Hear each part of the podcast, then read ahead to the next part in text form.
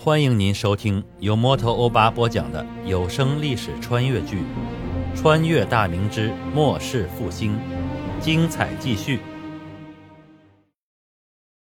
单县某处官军营地，吴尚文与几名亲信部众正在大帐内痛饮。他精斥着肌肉虬结的上身，端起盛满酒水的大碗，狂饮一口，酒水顺着嘴角淋漓而下。他抹了一把嘴角，放下酒碗，抄起一根烤羊腿，大口啃咬起来。脸上一道伤疤的千总刘老二，一边嚼着羊肉，一边含糊不清地说道：“将军，前几天咱们拦了钦差，伤了经营的大兵，这事儿痛快是痛快了，可别真惹恼了朝廷。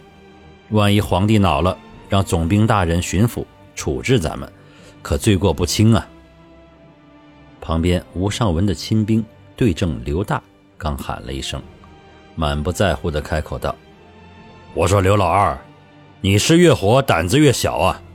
你也不看看现在什么年头，反贼是越搅越多，眼看着已经是天下大乱了。现在手里有兵，咱就是爷，朝廷还得用咱们这些官军对付刘贼呢，哪敢为这点事儿就处置咱们将军？”嘿嘿嘿。其余几个将领也是随声附和。吴尚文赞许的点了点头，使劲咽下了口中的食物，开口说道：“大刚说的对，眼下天下大乱，大明内的刘贼不消多说，慢慢是成了势头。朝廷的兵马是越打越少，反正啊，反贼是越打人越多。”就连许多吃了败仗溃散的官军也加入了反贼阵营。那个吴省总督洪承畴倒是挺会带兵打仗的，可他手底下的人满打满算才两万多，反贼是多少？那个闯王高迎祥手下翻汉骑兵就两万多，那可是骑兵。咱们步军最怕啥？最怕的就是骑兵。嘿嘿，不客气地说。老子手下这两千余步兵，来个三百骑兵就能杀咱们屁滚尿流，更别说两万骑兵了。那还有其他反贼呢？什么闯他天、老回回、张献忠等等，哪个手下不是十万以上的人马呀？还有关外那群女真人，也是瞅着机会就来大明啃一口。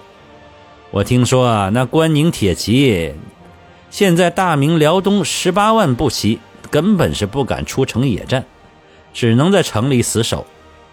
那些女真人都是野人，打起仗来根本不怕死。真要是让女真入了关，那大明就完蛋喽。我看呢，朱家的江山快保不住喽。朝廷那帮软蛋根本不会拿咱们怎么样，还得指望咱们替他们卖命呢。现在老子就想多搂点银子，好招兵买马。将来不管是反贼还是女真做了江山，咱们手里有兵，谁都会高看一眼。到时候也弄个公侯当当。嘿嘿嘿嘿。说完，端起酒碗一饮而尽。其余众人一边恭维，一边端起酒碗干掉。在营地的一个角落，千总吴群正躺在马棚底下的阴凉下，嘴里叼着一根干草，翘着二郎腿，哼着小曲儿。身边围坐着几个把总、少管。他是单县本地人，家里穷，地又少，兄弟又多，从小就没吃过几顿饱饭。村里的私塾先生看他聪明伶俐，想收他入学，可家里哪拿得出钱呢？老先生只能给他起了个名字，之后就放弃了。十几岁的时候，为了让父母兄弟多吃一口，他投了军。二十岁多一点的时候。一步一步，凭着军功，从大兵升到了千总。他性格开朗，人也仗义，一身战阵本事也是很强，所以手底下的步兵都很服他。上面赏下来的赏功银，除了寄一些回家供养家人，其余的都散给了那些家里穷困的兄弟们。把总陈大栓瓮声瓮气地开口道：“呃，头儿。”那帮孙子又在饮酒作乐，可苦了咱们兄弟了，连饭都吃不饱呢。哎，上次劫钦差咱们没去，那帮孙子回来后就得意成那样，鼻孔都朝了天，更是对咱们兄弟横挑眉竖挑眼的，说话也阴阳怪气，说咱们是朱家的狗，他们连咱们家主人都打了，找机会要收拾咱们这些狗呢。另一个把总孙仁贵也开口道：“他们劫了银子，打的是朝廷不发饷的幌子。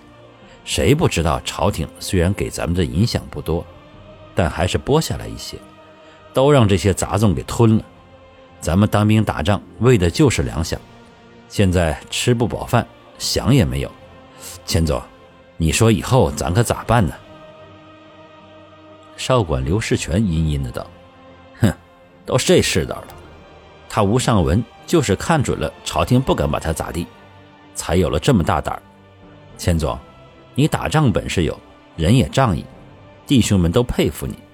可没银子没粮，这也不是办法啊。要不咱们干脆把这群杂种宰了，把他们摊下的兵饷抄了，拉个兄弟们占个山头，咱不祸害百姓，就劫富济贫，大碗喝酒，大块吃肉，岂不快哉？吴群腾地坐起身来，一脚把刘世全蹬了个跟头，愤声骂道：“你他娘的是画本看多了是吧？还大碗喝酒，大口吃肉，还劫富济贫，那是造反，你知道不？老子从小到大，家里父母给我起名的先生，教我的都是忠孝仁义。世道不太平，正是咱们大好男儿建功立业的时候，你让老子造反！”做那不忠不义的反贼，你他娘的再说这种话，老子剥了你的皮！刘世全坐起来，嘿嘿笑的：“嘿嘿，钱总，咱不是觉得你这身本事瞎了可惜吗？朝廷不认真用人呢，吴尚文这样没本事的杂种骑在咱们头上拉屎，还克扣军饷，咱这不是替你抱不平呢？”吴群正色道：“不管怎样。”我吴某是绝不做反贼。这天下太大，朝廷也不是什么都知道。但圣上是个明君，吴尚文他们肯定没有好下场。咱们尽忠职守就行，大不了卖了这条命给朝廷，也留下个好名声，不让外人戳咱们和家里人的脊梁骨。正说着，远远听到一阵马蹄声由远而近，进入营内。不多时。吴群手下的一个兵卒匆匆跑了过来，喘着气禀报说：“巡抚大人来了单县，派人传令让吴尚文去县城觐见。”吴群那几个将领愣了一下，互相看了一眼。吴群开口道：“肯定是钦差的事儿。这次朝廷下令极快，我感觉吴贼这次大事不妙啊。”吴尚文的大帐里，有了几分醉意的他。斜眼打量着巡抚派来的传令亲兵，开口说道：“呃，朱大人怎么来了单县这个小地方？为何令我觐见呢？”传令的亲兵拱手回道：“巡抚大人带了朝廷的圣旨，还有户部拨下的兵饷。至于为何召见将军，小的不知。”吴尚文打了个酒嗝，开口道：“本将知道了，你回去吧。”传令兵开口道：“还请将军速速起行。巡抚大人从省城前来时，已知会了分守参将牟将军，他也正在赶来，估摸着就快到县城了。”吴尚文一听，参将牟文随也要过来，那可是一手提拔他吴某的恩主，顿时酒意消了不少。他正色开口道：“嗯，本将军这就启程，你回禀巡抚大人去吧。”传令兵施礼后离开大帐，返城而去。刘老二开口道：“呃，将军，这次朝廷怎的如此快就下旨，并且巡抚大人怎么突然来到了单县？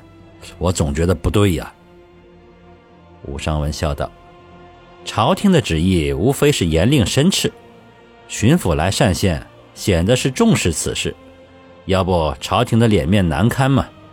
要是有什么不对。”干嘛还要户部下拨饷银？那肯定是打一巴掌给个枣吃，明着训斥于我，暗着还得拿真金白银哄着咱们。